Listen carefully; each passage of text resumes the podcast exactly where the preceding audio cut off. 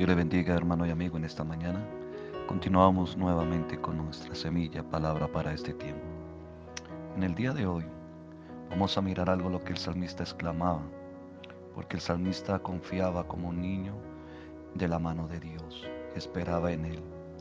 Y en el Salmo 131, verso 1 dice, Jehová, no se ha envanecido mi corazón, ni mis ojos se enaltecieron, ni anduve en grandezas, ni en cosas demasiado sublimes para mí. El salmista había puesto toda su confianza y sabía de quién dependía. Sabía que dependía de la mano de Dios, sabía que esperaba y confiaba en Él, sabía que todo venía de Él y que todo había sido por Él. Por eso David siempre su corazón estaba confiado, esperanzado y tenía esa fe y esa seguridad que todo lo que ocurría y pasaba en su vida era porque Dios así lo quería. Seguramente hemos escuchado alguna vez a alguien contando sus grandes planes y proyectos, soñando en hacer cosas muy impresionantes quizás, pero sin mostrar algo concreto. Porque después de que hacen todo eso, intentar cumplirlo apresuradamente, sin mucha preparación y solamente cosechar frustración, deudas y tristezas mientras que David podía confiar en Dios y esperaba en Él, porque aún cuando fuimos nombrado rey, Él esperó.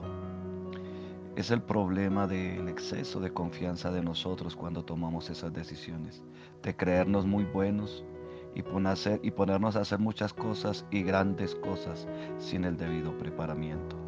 Todo en algún momento, todo eso en algún momento deberá perderse.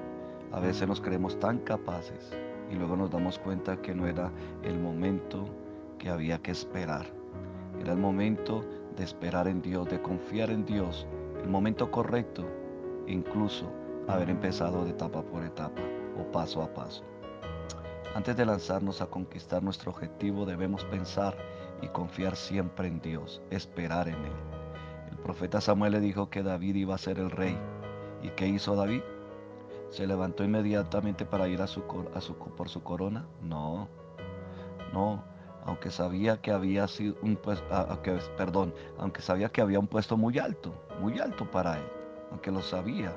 Siguió pastoreando sus ovejas, siguió pastoreando las ovejas que tenía bajo su cargo.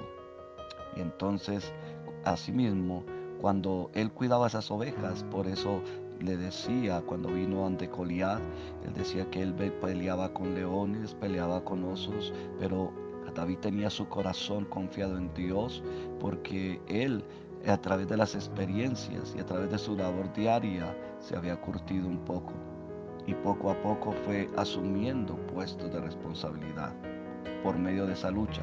Pero cuando vino contra Goliat dijo, usted viene contra mí contra espada y jabalina, pero yo vengo contra ti en el nombre de Dios.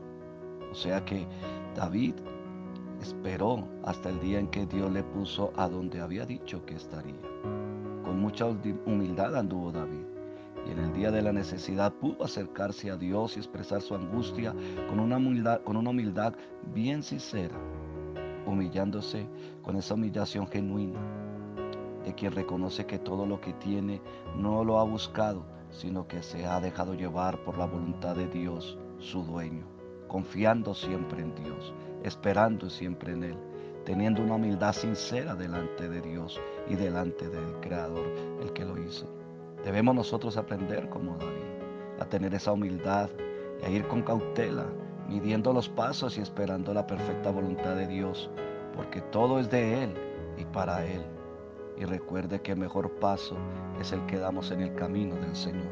Por eso como dice el salmista en el verso 1, Jehová no se ha envanecido de mi corazón, no se ha envanecido mi corazón, perdón, ni mis ojos se enaltecieron, ni anduve en grandezas, ni en cosas demasiado sublimes para mí. Qué bendición poder tener esa palabra, tener, poder confiar y tener ese corazón sincero delante de Dios que su corazón no se envaneció. Recordemos la historia, la narración de la escritura, que Dios los cogió, lo ungió como rey a David. Pero él no se envaneció y aún, aunque muchos de sus seguidores le decían que Jehová había entregado a Samuel en sus, eh, perdón, a Saúl en sus manos, Él decía, líbrame Jehová de tocar a su ungido. Él conocía la posición. Él conocía y entendía que Dios era el dueño de todas las cosas y que si Dios lo había dicho, Él lo haría. Por eso, querido hermano y amigo, en esta mañana, que nuestra humildad sea sincera delante de Dios, que nuestro corazón sea sincero delante de Él, para poder caminar, para poder andar en esa vida ordenadamente. Para poder andar ordenadamente, mi corazón debe ser sencillo y humilde.